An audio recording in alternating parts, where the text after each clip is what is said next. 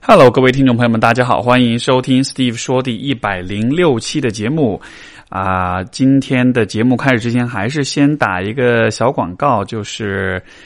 啊，下个星期六，十月二十七号，我会和我们的老老朋友学霸猫同学在成都做一个啊播客的线下活动。具体来说呢，我们会。这会是一个比较长的四个小时的活动啊！前面的两个小时我们会坐在一起录一期播客，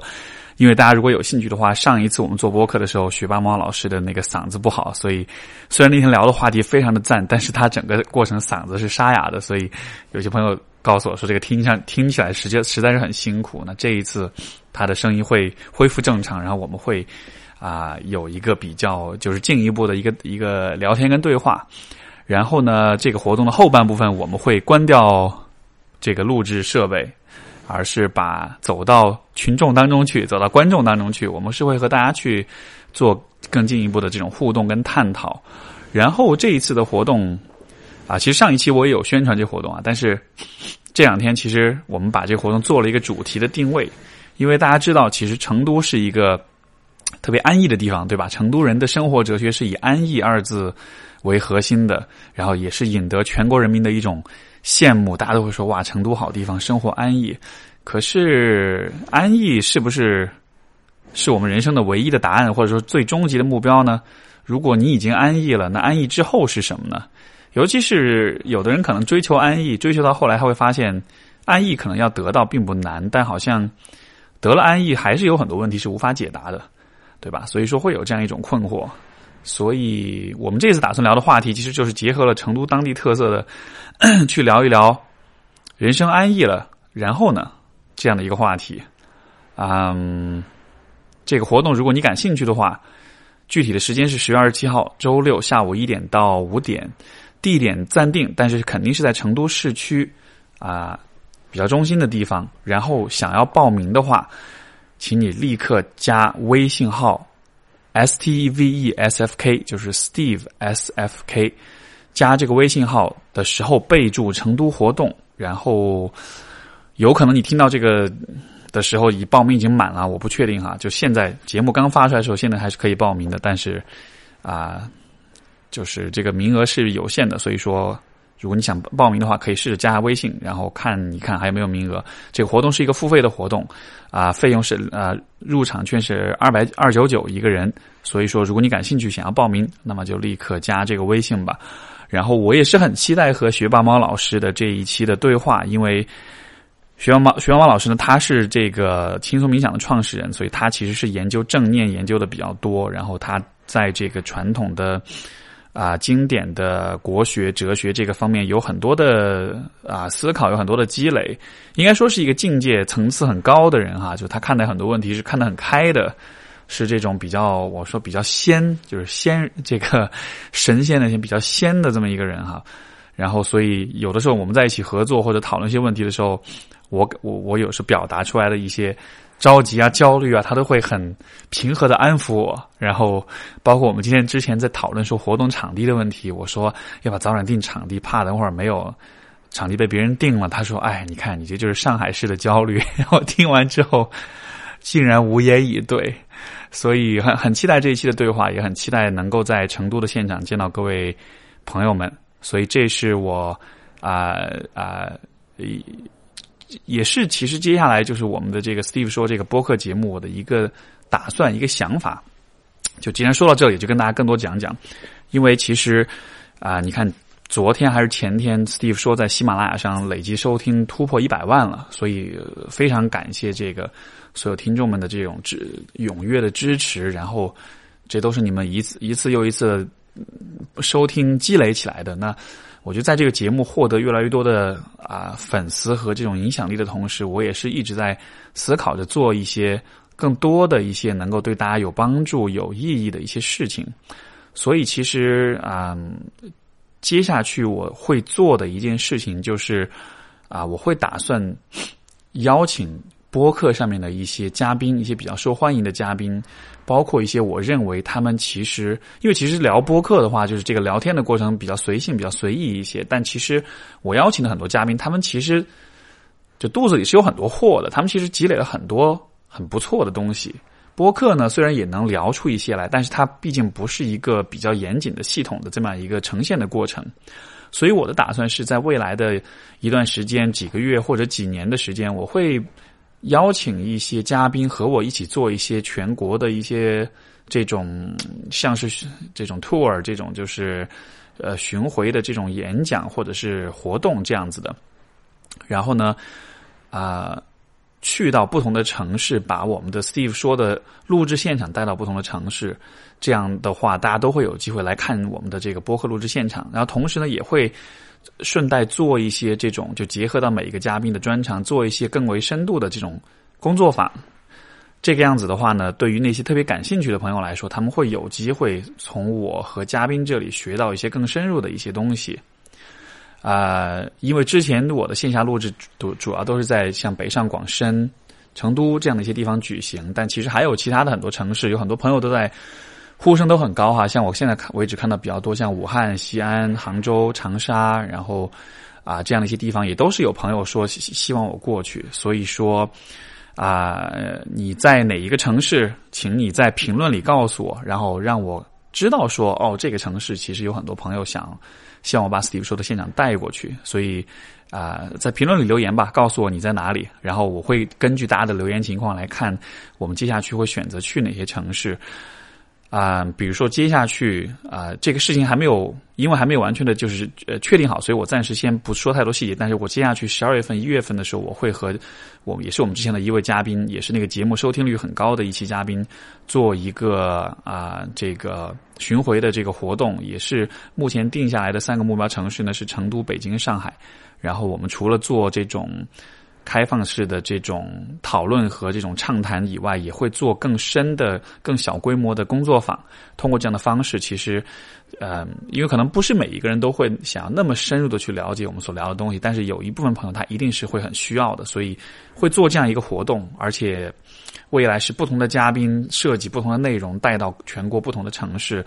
尽可能让就是更多的朋友能够不光是不光是听我们播客，能够有反思、有收获，也能够在线下见到我们，和我们聊天对话，同时也从我们这里学到一些就是真的很有用的一些好一些好的知识、跟能力、跟方法。所以这是啊，Steve 说，在这个累积了一百万收听之际，我觉得想向大家宣布的一个新的一个打算。然后这个打算其实背后最根本的目标还是希望说。因为听众们都是因为这个节目对大家有启发、有帮助而听，对吧？那我一直为之努力的一个目标，就是希望我做的事情能够给大家带来更多的启发跟帮助，我们能够一起有更多的成长。所以呢，这就是我的下一步打算。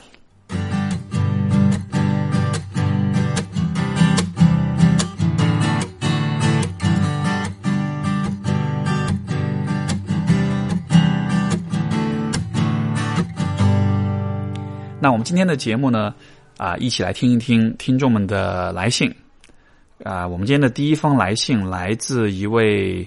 啊，这个朋友没有留名哈，那我们就直接说说他的信。他说：“Steve 老师你好，啊，带着紧张心情投稿我的第一封粉丝邮件。先说明一下，呃，暂时没有电脑，所以是手机编辑的邮件，这个排版比较奇怪，呃，如果影响阅读，很抱歉了。然后啊，分享一下我的困惑。”就是毕业前一直很喜欢一个学长，但是他有女朋友了，所以望而却步。我之前也有过两段情感经历，但是都不够公开透明。也许是因为我不够满意，或者是还在暧昧就结束了。后来喜欢的学长开始勾搭我，我也没耐住心智，所以经历了啊很长的啊很多曲很多曲折。的这个成长，主要是因为内心情感观的变化吧，打破琼瑶幻想和重塑赤裸自私人性。其实总体而言，这段感情对我伤害蛮大的，并且呃从始至终也没有感到一丝真心，却因为较真和啊或者没有自制，一直纠缠不清，没有止步，最后对爱情对人心都很失望。呃，也许这算是唯一的成长吧，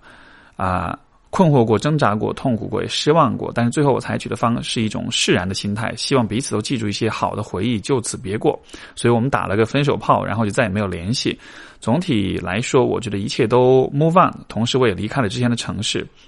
但是最近我觉得很困惑，因为我们还有共同的朋友圈共同联系人，也许是因为对现状不满。当我看到他的消息或者他活着自在开心的样子时，就很受影响，就开始情绪会很重。后来自己调调慢慢调整也好了，但仍旧还是会被影响。现在就是那种工作、学习、健身充实一天，回到家看到他的消息时，又有些生气，或者说不悦的情绪。我也很困惑，不断自我拷问，理智或者情感分析都找不出缘由。其实我也觉得自己不太属于啊笼罩失恋阴影那种，但这确实又是一一段畸形的感情，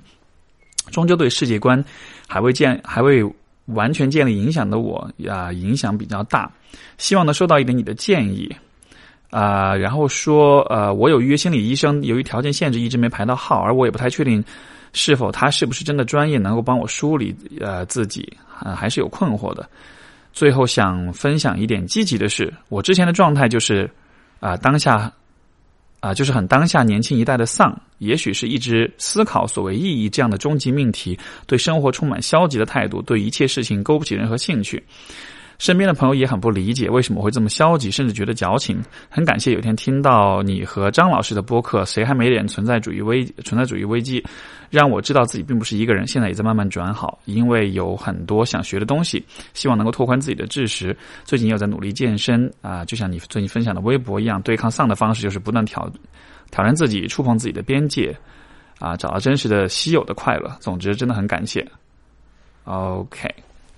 这个问题我觉得相对比较简单哈，就是说，首先第一，如果一个人的存在，他的会总是让你回忆起某一些糟糕的这种经历的话，那么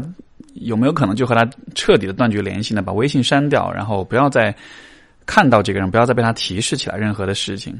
另一方面就是说啊，我觉得我你看我一直以来的观点就是，人的情绪是一种反馈信号。如果我们从这个角度来理解的话，当你想到一个人、一段感情，还会有很强的情绪反应的时候，就证明这个地方就是情绪信号在这件事情上给你的反馈是很大的，对吧？那很大的反馈也就意味着啊，你需要去更多关注这件事情啊。因为你提到说这个关系对你的影响比较大，那么是什么样的影响？我觉得就你没有具体的去讲，我不太了解。但是我可以确定的是说，既然你知道这个关系对你影响比较大，你想起来的时候也会有比较大的情绪反应，那我觉得这或许意味着在这当中其实是有一些事情可能是没有梳理清楚的，嗯。怎么叫做梳理清楚呢？我们如果从这个就是有一个心理学、心理咨询有一个流派叫叙事治疗，从叙事治疗的角度来说，啊，人的痛苦、人的问题就是存在于说我们自己的人生故事、生命故事，因为其实每个人都会本能的、自然的形成一种自己的人生故事，对吧？当我们想到我们是谁的时候，脑子里都有一个对自己的一种叙述。可是对于有些人来说，他们叙述自己人生故事的方式会比较的单薄，会比较的简单粗暴，会比较的非黑即白，会比较的把问题做一种很单一的、很局限的、很狭隘的一种归因。换句话说，就是会把自己的一些问题想的比较简单，或者说想的比较狭狭隘吧。当你给告诉自己这样的一个，当你给自己构建这样一个比较狭隘的、比较。单纯的比较非黑即白的一个人生故事的时候，它其实也会影响到你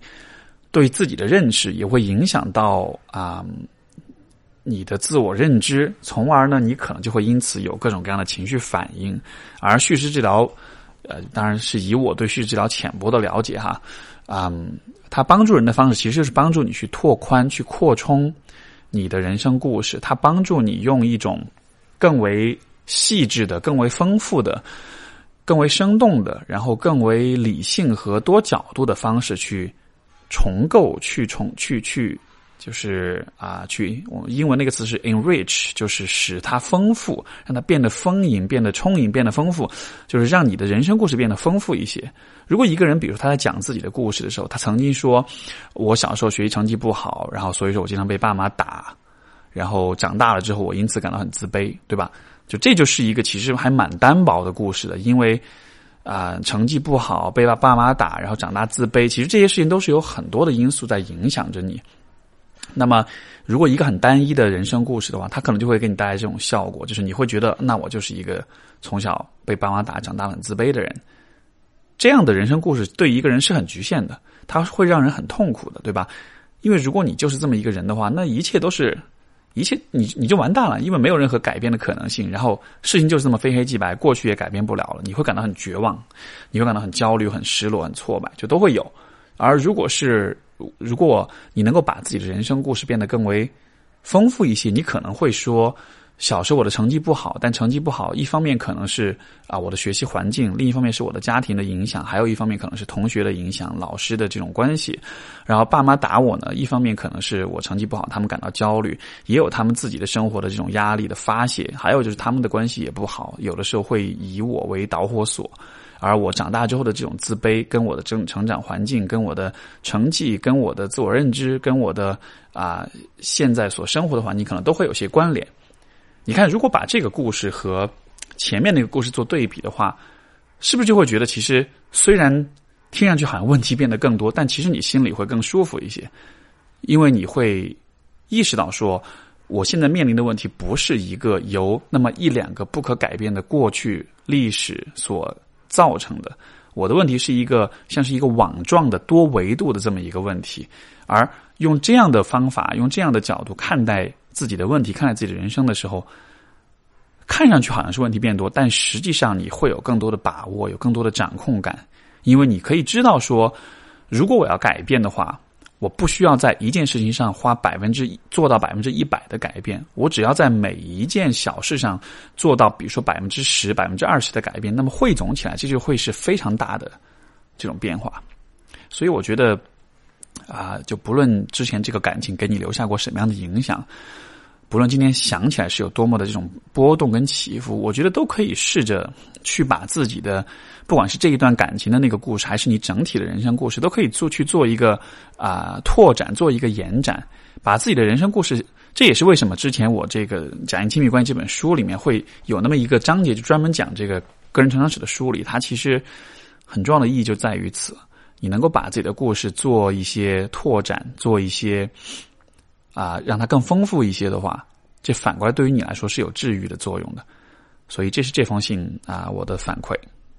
啊，我们的下一封信来自一位姓陈的朋友，然后他说啊，哦，因为这个信。六月十六月份啊，他说端午放假回家，因为我这个听众来信累的累积的比较多，现在才回到六月份的信，所以后面给我写信的朋友们，可能大家等的时间比较久。呃，端午放假回家了，也刚好遇上父亲节，一些关于与父亲相处的想法和困扰，很想表达一下。我是一个二十岁大二的女生，独生女。我爸爸很爱我，我也很爱他。从小周围的人都说你爸爸对你真好，啊，他爱你胜过爱你妈妈。而我也觉得确实是这样。爸爸是一个从物质到精神上都能满足我的人。成长过程中，除了一些时间一段时间外，我一直都很崇拜他，也很感谢他给了我很多正面的影响。但有一件事情打破了所谓的美好形象，他出轨了。虽然有幻灭感，但是一定程度上我能够理解他，因为妈妈是一个强势、咄咄逼人的人，啊，总之不是在精神上、心理上会给男人慰藉的人。在谈恋爱的时候，我会把男生和爸爸这个形象比较，期待他们能像爸爸一样，是一个理性、冷静、睿智、涉猎广泛，又能在事业上有所建树的人。不过，我也知道这些对于一个二十岁或者二十出头的男生而言太困难了，但我就是会忍不住比较。并且会按着这个要求去衡量。当我觉得这个男孩越来越不可能成为父亲那样的形象的时，呃，人的时候，我在恋爱中就会退缩，就就开始就会离开他。但我也知道，爸爸作为一个丈夫和妻子相处中有很多的问题，比如矛盾发生时选择用沉默来面对。妈妈过得并不愉快，当然妈妈有自己的问题。所以，如果啊，真的有一个爸爸这样的另一半，我会真的得到我所追求的吗？我也不敢确定，就是如此矛盾啊。呃，我想有一天，当你发现你父母出轨的时候，这可能对于任何人来说都是挺幻灭的哈。就这种幻灭，其实一方面当然可能是一个理想父亲形象的一种幻灭，另一方面我觉得也是，嗯，我们从小对于婚姻和家庭有一种相对比较简单的、美好的一种理解的幻灭吧。其实我倒觉得这个幻灭不一定是坏事情，因为其实很多人在成长过程中。都会经历，这就像比如说，啊，我们第一次意识到人会死的时候，我们一下子对于生命就有一种幻灭的感觉，对不对？我记得我自己就的这个时刻是非常清晰的。小时候曾经有一次，我突然意识到，我晚上躺在床上睡觉，我想到我死了之后会发生什么，然后当时就想了想，就想哭了，还叫我妈过来这样。但就从那个时候开始，对于生命的这种有尽头这样一种啊局限，就产生了一种幻灭感。所以，我觉得成长的过程其实。这也是我的导师以前的嘉宾，这个就是曾家达博士，他讲过的一句话，他就说：“Growing up is all about compromise，就是成长就是充满了妥协。”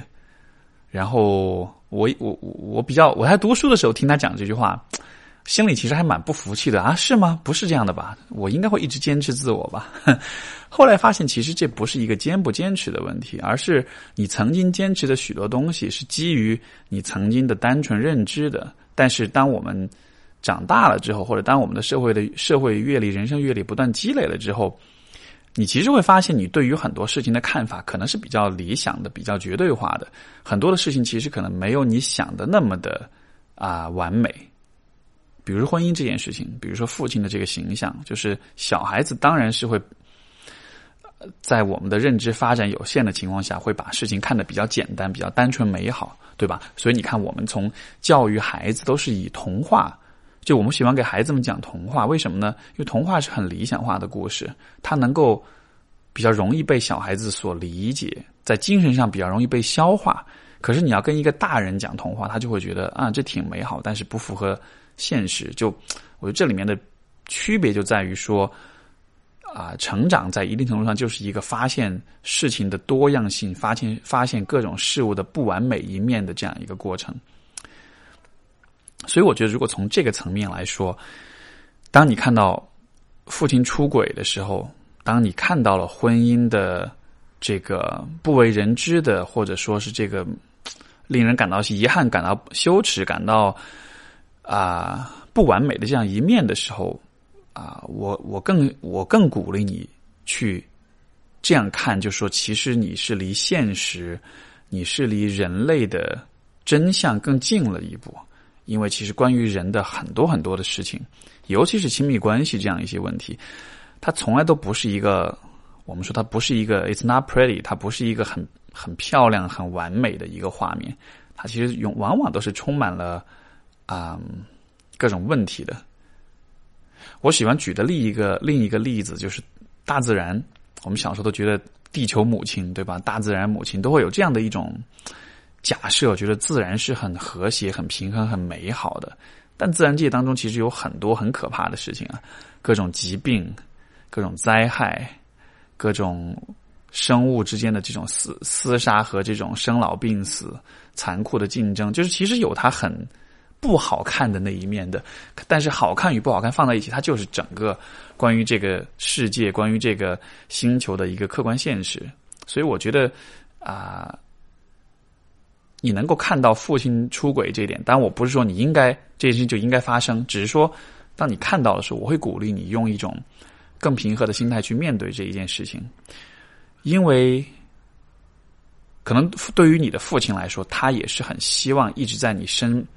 心目中维持这样一个美好的形象的，对吧？可能他也花了很多的精力去努力的做到这一点，因为他希望让你觉得你有一个完美的父亲，你有一个完美的家庭。他可能花了很多的精力去做到这一点，但其实，你有没有想过，也许这个角色对他来说也是是一种负担？虽然可能是一种甜蜜的负担，但他依然是一种负担，因为他自己作为一个人，他一定也有他的。匮乏，他的缺失，他的烦恼，他的痛苦，这些东西是不被你所看到的。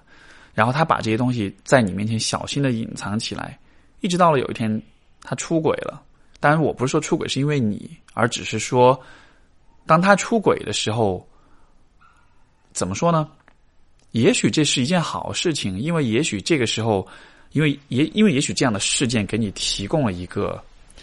从一个不同的角度去理解你父亲这个人。这样的一种机会，因为从前的你对于父亲的理解，你理解的只是父亲这个角色，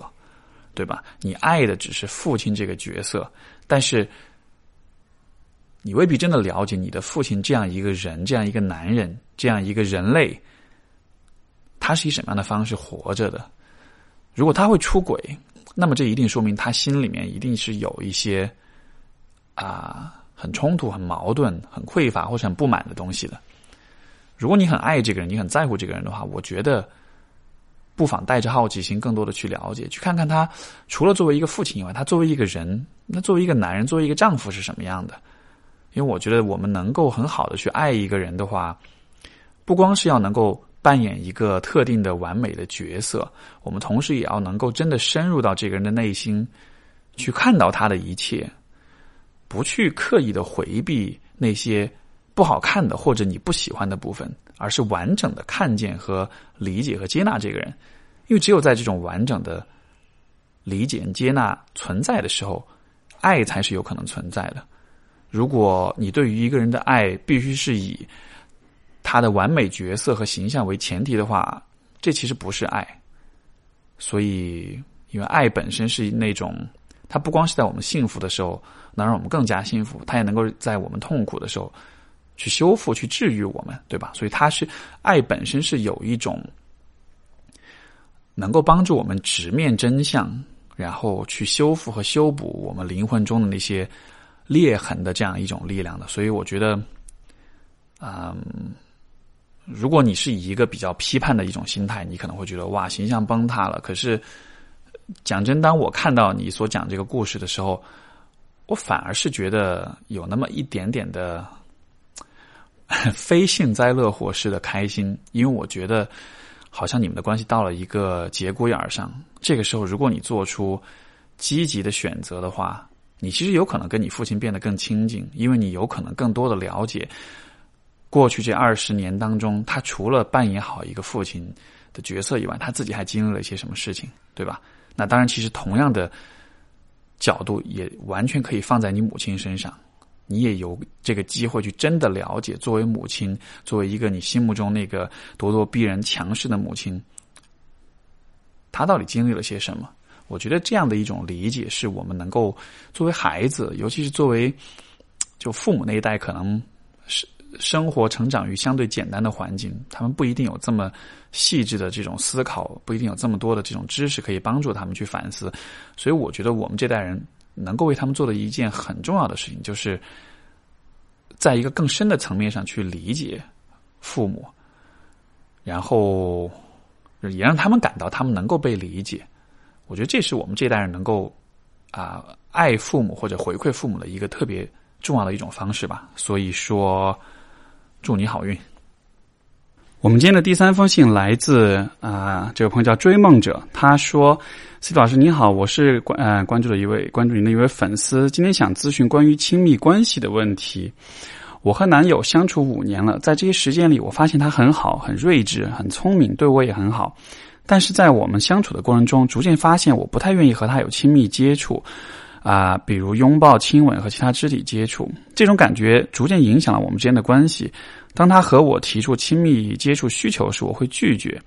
当他因此发脾气时，我会沉默。这时候，我想我是在乎他感受的，而那时我的大脑一片空白，我感觉好像有一个什么东西挡在我们之间。现在我们把重点放在成长上，我希望能够通过我的改变，更好的认识我自己。但是我很在意我们之间。生理冲动和亲密接触的缺失，不知道对此有什么建议？在我思考后发现，我对他的外貌不太满意，让我们之间有这种隔阂。回忆我和前任男朋友的交往，发现对他生活中很多方面不能认理解和赞同。似乎我和一个人。啊，深入接触后，发现对方身上的缺点让我难以忍受，同时对我自己，我的皮肤会干燥有皮屑，我很在意这些，尤其害怕在别人看到后的异样眼光。虽然我知道别人不一定会来关注我的这个缺点，我不知道这个和我们之间的隔阂是不是有什么关系啊？希望能够啊帮到我们。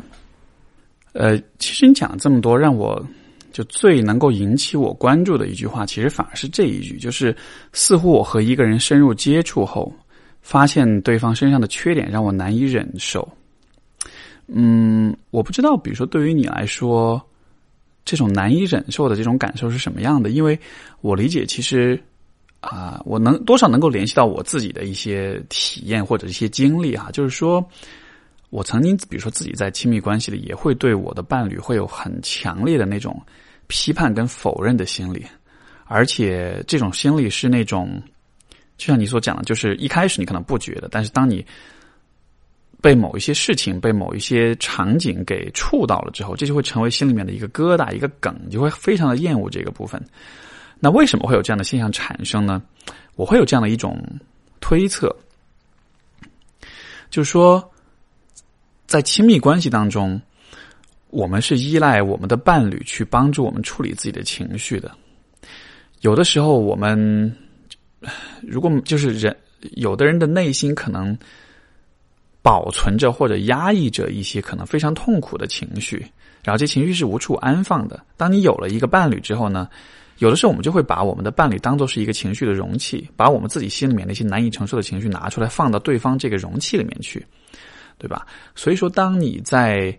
很否定一个人、很厌恶一个人的时候，像我举个例子啊，有一个体验，我估计很多人都可以会有共鸣，就是当我们看到别人很软弱的时候，我们都会很愤怒。对吧？这其实是这两天我在那个知识星球上面有一位朋友他提的一个问题，我当时也做了一个类似的分析，就是当我们看到一个人很软弱的时候，或者看到一些其他的弱点或者缺点的时候，我们会很愤怒，会觉得你为什么不能强一点？你为什么不能就啊坚持自己一点？然后当时那个朋友他就很困惑，他说为什么会有这样的愤怒？为什么有这么强烈的情绪？我就会说有没有可能，其实这种愤怒是因为你把对方当成了容器，其实你是对自己的愤怒，呃，对自己的这种就是软弱跟懦弱是感到很愤怒的，只是你没有办法去面对对对自己的这种愤怒，所以你把它投射到别人身上去。所以我在想，有没有可能是类似的一种原因，就是当你发现一个人的缺点，然后难以忍受的时候，这其实也是说明。也许你对自己是有一些很难以忍受的情绪或者是态度的，也许你对自己是充满着强烈的批判的，然后只是说，当你的伴侣身上出现了一些缺点的时候，这种强烈的批判情绪，因为在平常的生活当中，如果你一直让这种强烈的批判情绪处于一种活动和一种就是激发的状态的话，你可能会一直都非常痛苦。对吧？因为被指责、被批判，这是一件很令人非常难受的事情，所以我们会，我们的内心会想方设法的去压抑、去忽视这种情绪，但这种情绪的存在，它。情绪是不会凭空消失的，所以说你只是把它暂时的掩埋了起来而已。当你看到伴侣的缺点的时候，这种情绪就像是找到了一个出口，找到了一个借口爆发出来，对吧？但这种爆发呢，它不是针对自己的，它是针对别人的，所以会好受一点。你也会相对不那么抗拒，就是让这种情绪流露出来。所以当我看到任何一个人对别人的不足都会有强烈的不满的时候，我往往都会，我首先会担心的就是。你是否和你自己的关系很糟糕？你是否对自己充满了不满、充满了抱怨、充满了批判？像比如说，你看你后面提到说皮肤会干燥、有皮屑，很在意这些，所以是不是也是说明，就是其实对自己的身体也好，对自己的自我也好，是有很多不能够接纳的地方的？那如果这样的推测符合你的状况，我觉得最终这样的。啊，我们通过成长来改变的一个重要的途径，就是你最终需要改变的，其实是你和你自己的关系。当你对你的自我有更多的接纳，当你的那种就是你自己和自己的关系如果一直很紧张的话，你和你的伴侣关系也就会很紧张，因为你想，你每天都和你自己在打架，每天都在骂你自己。否定你自己，那你应该是一个就挺难以开心的人，对吧？你应该是一个就每天情绪应该挺糟糕的这样一个人，而这样一个人跟任何人相处可能都会很不开心。我我记得在我更早一些的时候，很长一段时间我也是这样子一个人，跟自己的关系很紧张，所以我不论跟任何人在一起，不论对方为我做些什么，我都会觉得不喜欢这个人，因为我对他总是充满了挑剔跟不满。但是慢慢的，就是说，当你和你自己的关系变得缓和，你能够接纳自己的不完美。能够接纳自己的缺点，甚至能够看到说你的好与不好，你的优点与缺点，其实都是你的一部分的时候，这个时候你再去看别人，你其实也就会有一种类似的一种平和的接纳的心态。然后到了这一步的时候，我们再去看看你对这个人到底是什么样的感觉，你对他到底有没有喜欢，到底有没有欲望，对吧？因为这里提到啊情欲的问题，啊这个其实又和。就是自我认知又有那么一点点的不同是什么呢？就是因为你看，你其实知道他是一个睿智、聪明，然后对你很好的这样一个人，这些东西是我们能够通过理性的思考可以去判断的。但是情欲呢，它又是一个情欲的反应，其实又是非常坦诚的，而且是不受我们理性思维控制的部分。所以，当你在情欲上对一个人没有兴趣的时候，这的确说明可能你们俩之间的这种，你对他所存在的这种。情感的这种障碍，这种也许是这种情感的投射，可能是一个非常真实存在的问题吧。所以无论如何，我觉得啊，这会是我看待很多亲密关系的一种共同的一种思路。就是当我们看待，当我们试图去修复和别人的关系的时候，我们需要先看看我们和自己的关系怎么样。如果你跟自己的关系很有问题的话，那么你就先修复你自己，因为修复你自己更容易。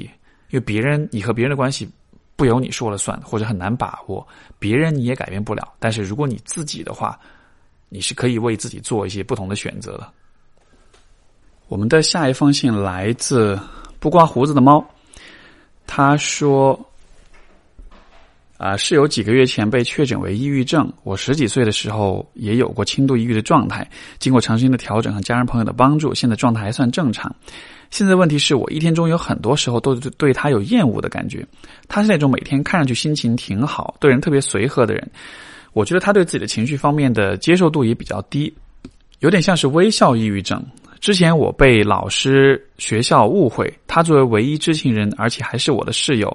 站在那里一声不吭，然后我觉得很不喜欢他的一点就是，他看见别人过得很不过得不好就很高兴，包括自己的一些亲人在内。我觉得他有时候软弱且阴暗。不过他跟我说过一些之前的经历，根据他的描述，他家人在他小时候啊。小时候限制、恐吓还有打骂，我对他的感觉就是可以理解，但是不能接受吧？可能在一起待太久了，总是注意到种种缺点。我平时还算善于发现别人的优点的人，但现在让我说出一个关于他的优点，我觉得就是啊，跟我比较起来，他更他比较能够耐心倾听吧。也知道人性没有绝对光明的，有时候也会。想自己讨厌这厌自己这种厌恶是否跟十几岁的轻度抑郁有关系呢？觉得会不会跟自己内心的某种冲突有关系？但是感觉又模糊不清。十几岁的状态应该是跟父母经常吵架后啊，然后对我教育上的冲突有有很大的呃很大的关联。我觉得自己的父亲也软弱，而且对别人经常不满，我们的关系一直很糟，这让我是。总是试图朝着父亲相反的方向去生长。经过很多年的努力，我跟父亲的关系缓和了很多。但是在我心里，还是时不时的会觉得他是那种因为被我奶奶用各种消极观念洗脑，四十多岁了还无法从原生家庭里分离开来的人。也许啊，也处理不好我们小家庭内部的关系，也觉得可能是小时候没有很好的受到父亲的保护吧。看到一些人的软弱的人不够强大的，但当下又非得绑在一起的人，就产就产生难以抑制的。啊，就难以抑制的产生反感。请问 Steve 老师，在屋里只有两个人的情况之下，我要怎么样能够让自己保持心境心境上的平和呢？很有意思啊！其实这封信真的是我上一个回答，呃，很巧，刚好就碰到一块儿。因为你看，我刚刚刚讲了，就是我们看到别人软弱的时候会有的那种愤怒，所以我觉得这也是一个非常典型的一个状况，就是说。因为你看，这个不刮胡子的猫小时候对自己的父亲的那种懦弱是有很多的愤怒的，然后关系是缓和，但是这种愤怒的情绪可能一定程度上也许还是存在于自己的内心的。所以，当你看到你的室友的那种软弱和阴暗的时候，我觉得的确会有这样的很大的这种可能性，就是他的室友的软弱，其实就他的软弱像是给你提供了一个容器，让你把你自己内心当中可能。并没有完全处理干净的那一部分对父亲的那种愤怒和不满给呈现出来，所以结果就是你会觉得你是在对你的室友不满，但是我会觉得说这更像是没有处理干净的情绪找到了一个空间可以释放出来，因为情绪的释放是让人觉得很舒服的，对吧？负面的情绪包在心里面，肯定一直都会觉得很痛苦，所以啊。你的室友的这种表现，恰恰给予了你一种许可，一种机会，让你能够把这个情绪表达出来。所以从这个层面上来说，我不会觉得这是一种就是人性的阴暗或者是怎么样的。嗯，你还提到的一点说，就是好像是你的父亲是被奶奶各种洗脑，四十多岁还无法从原从原生家庭里分离出来，对吧？啊，当我们看待这种代际的关系的时候，我觉得往往我们都会在父母和他们的父母，就是和他们的原生家庭的关系当中看到我们自己的这种影子。什么意思呢？你看，一方面就是你会很啊，就是说。很不喜欢，就是你的父亲被他的，就是被他的母亲所洗脑，然后跟原生家庭无法分离，对吧？另一个方面，我觉得对于你来说，有没有可能这其实也是你所面临的一种问题？就是你的原生家庭在你的人生中留下了一些比较大的印记，比较多的一些不满，所以到了今天，其实这种不满并没有被真正的。被看到、被理解以及被消化和放下，以至于到了今天，你在面对你的室友的时候，这种感觉它还是会自然而然的呈现出来。因为我觉得，啊，我们说的大一点，就是中国的家庭有一个很大的问题，就是，就其实，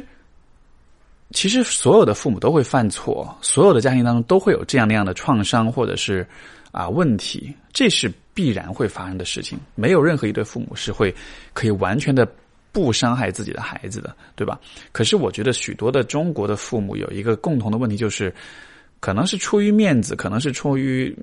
自尊，或者是其他的一些原因，他们从来或者很少很少会和孩子去探讨那些错误、那些伤痛、那些做的不好的事情，也就意味着小孩子内心的这些被影响的部分是很难被。承认被看见的，我们也很难得到来自父母的这种道歉。所以说，当你的父亲被他的母亲所洗脑的时候，你父亲内心一定也有各种各样的困扰、跟痛苦、跟伤痛。但是显然，这个部分是一直不会被看到的，对吧？当关系当中一方的伤痛永远不被承认和看到和理解的时候，爱这个东西就没办法存在。两个人之间就很难建立真正亲密的关系，因为我们不能一方面装作，就一方面伤害过这个人，另一方面又装作没事、若无其事的去对待这个人，对吧？就像是大大那个房间里的大象一样，明明知道伤过这个人，但是装作没事的话，结果就是其实两方都会很尴尬，都会很不自然，因为我们都会，我们都需要不断的告诉自己，我对待这个人的方式。就我们需要不断的说服自己，我对待这个人的方式和客观的事实是不一样的。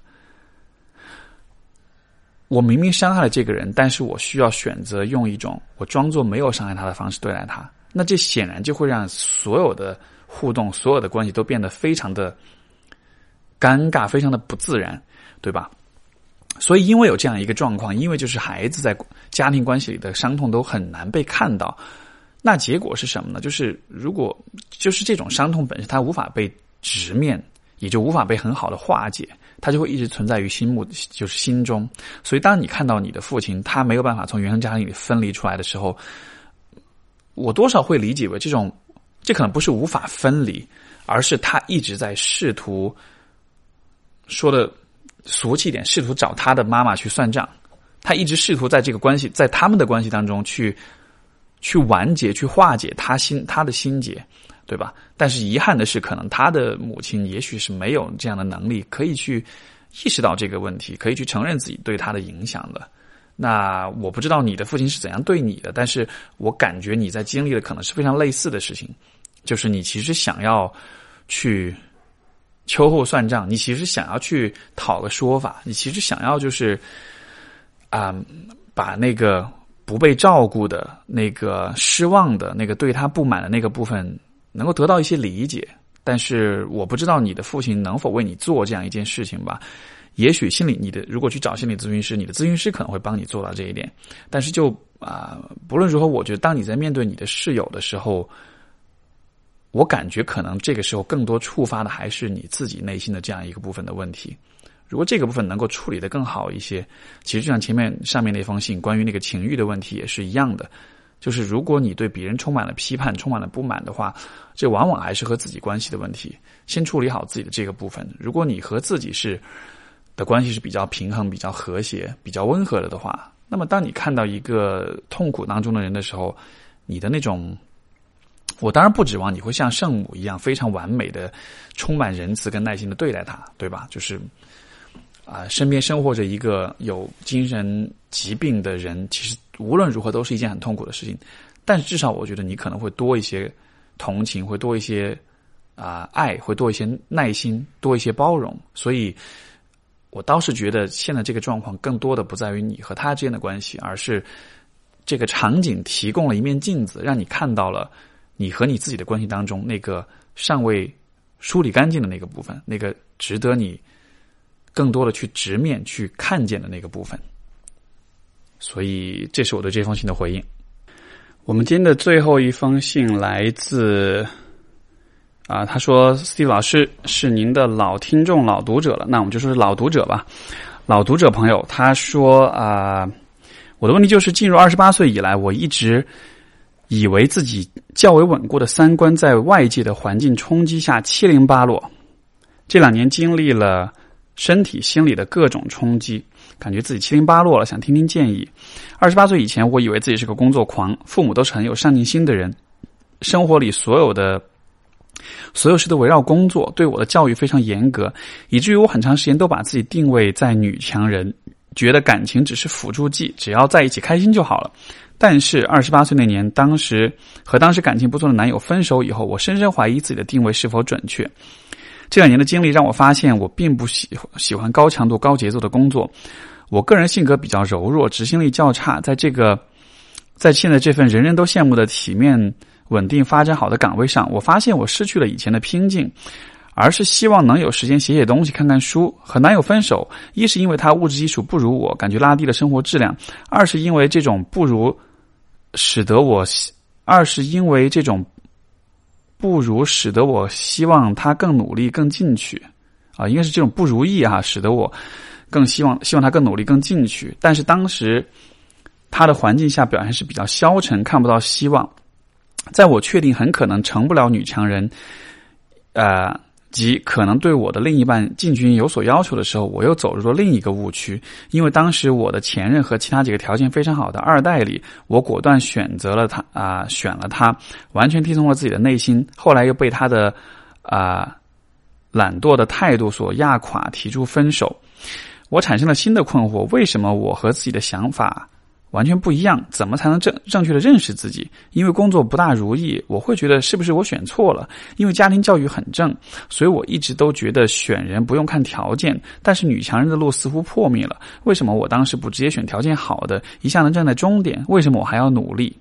我有时候会有怨念，觉得父母从来都教育我自强自立，而且很多道理、很多理念是错的，不适合我的，以至于进入社会吃了很多亏。怎样才能化解呢？我总觉得如果早点。给我尝试各种选择的可能，我可能早就有了稳固的自我、不动摇的决定，而不是像现在这样情绪时刻摇摆，遇到困难就觉得也许有另一条路才对。首先，其实我从你的表述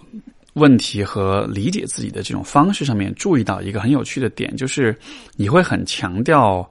啊稳固的、鲜明的、清晰的自我三观，或者说任何问题的答案，对吧？我猜这可能也是你的父母在教育你，在对你的教育当中的一种强调，就是很多事情要搞得很清楚，要非常的确凿，非常的确定，不可以犯错误。做了选择，一定就是要选那个最对的，而且一定要这么坚持选下去，坚持做下去，坚持走下去，就是好像是以这样一种很僵硬的、很绝对的、很权威主义的这种方式在面对很多问题。可是事实就在于。人的生活的人的发展，人的成长，很多的选择其实往往都是在不确定当中做出的，而很多的结果也是往往不尽如人意的。就是说，我理解本来人生的常态是有很多不确定性。